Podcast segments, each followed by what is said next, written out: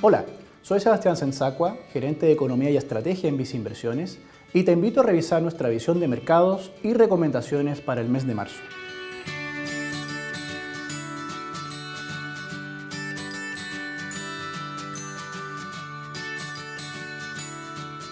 Las cifras económicas a nivel global han dado cuenta de un mejor desempeño en relación a lo esperado, destacando principalmente las asociadas al sector manufacturero y el comercio minorista. Así, los estímulos fiscales y monetarios en todo el mundo han permitido fomentar un proceso de recuperación. Por su parte, los servicios se han mantenido presionados debido a las restricciones sanitarias que aún existen en diferentes partes del mundo. Sin embargo, creemos que el progresivo proceso de vacunación permitiría levantar las restricciones en los próximos trimestres, fortaleciendo de esta manera el repunte en la actividad. Con todo, esta mejor dinámica económica en el agregado ha entregado un importante impulso sobre las materias primas, destacando en este caso el precio del cobre hacia niveles superiores a los 4 dólares la libra, valores que no se observaban desde el año 2011. Al mismo tiempo, la inflación ha empezado a mostrar un mayor dinamismo, lo que ha generado cierto nerviosismo en los inversionistas.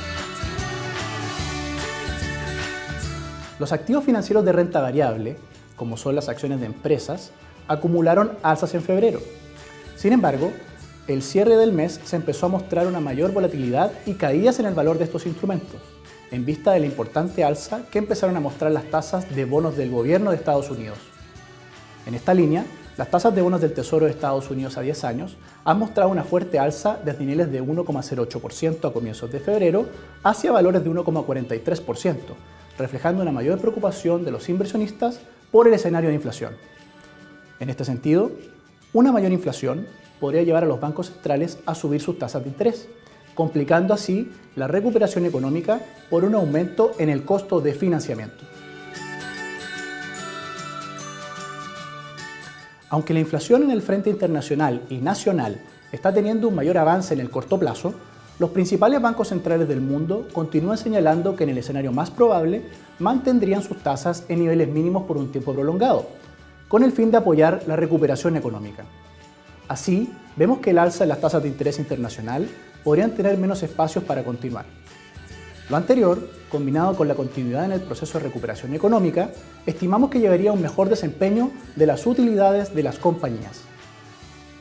Así, mantenemos nuestra mayor preferencia por la renta variable en relación a la renta fija, con el fin de buscar un mayor retorno esperado en un contexto de recuperación económica. En este sentido, te invitamos a seguir nuestros portafolios recomendados para cada perfil de inversionista, los cuales resumen nuestras preferencias dentro de cada clase de activo en una combinación que permite maximizar la rentabilidad esperada manteniendo un grado de diversificación adecuado. En relación a la renta fija internacional, mantenemos nuestra preferencia en la deuda corporativa de mejor clasificación de riesgo en Latinoamérica y de mayor riesgo en Estados Unidos, con el fin de capturar una mayor rentabilidad en tasas de interés.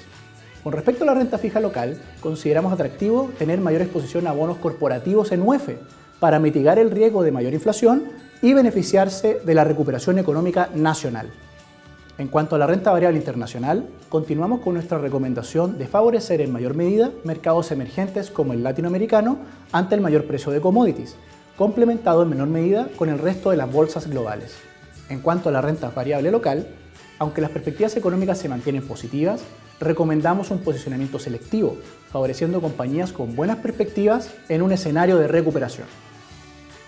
Finalmente, si quieres saber más sobre nuestras recomendaciones, te invitamos a suscribirte a Invertir es Simple by Vis Inversiones en Spotify y YouTube. Hoy más que nunca, prefiero nuestras plataformas digitales y canales remotos para invertir hazlo desde viceinversiones.cl, desde la app Banco Vice o contacta directamente a tu ejecutivo de inversión.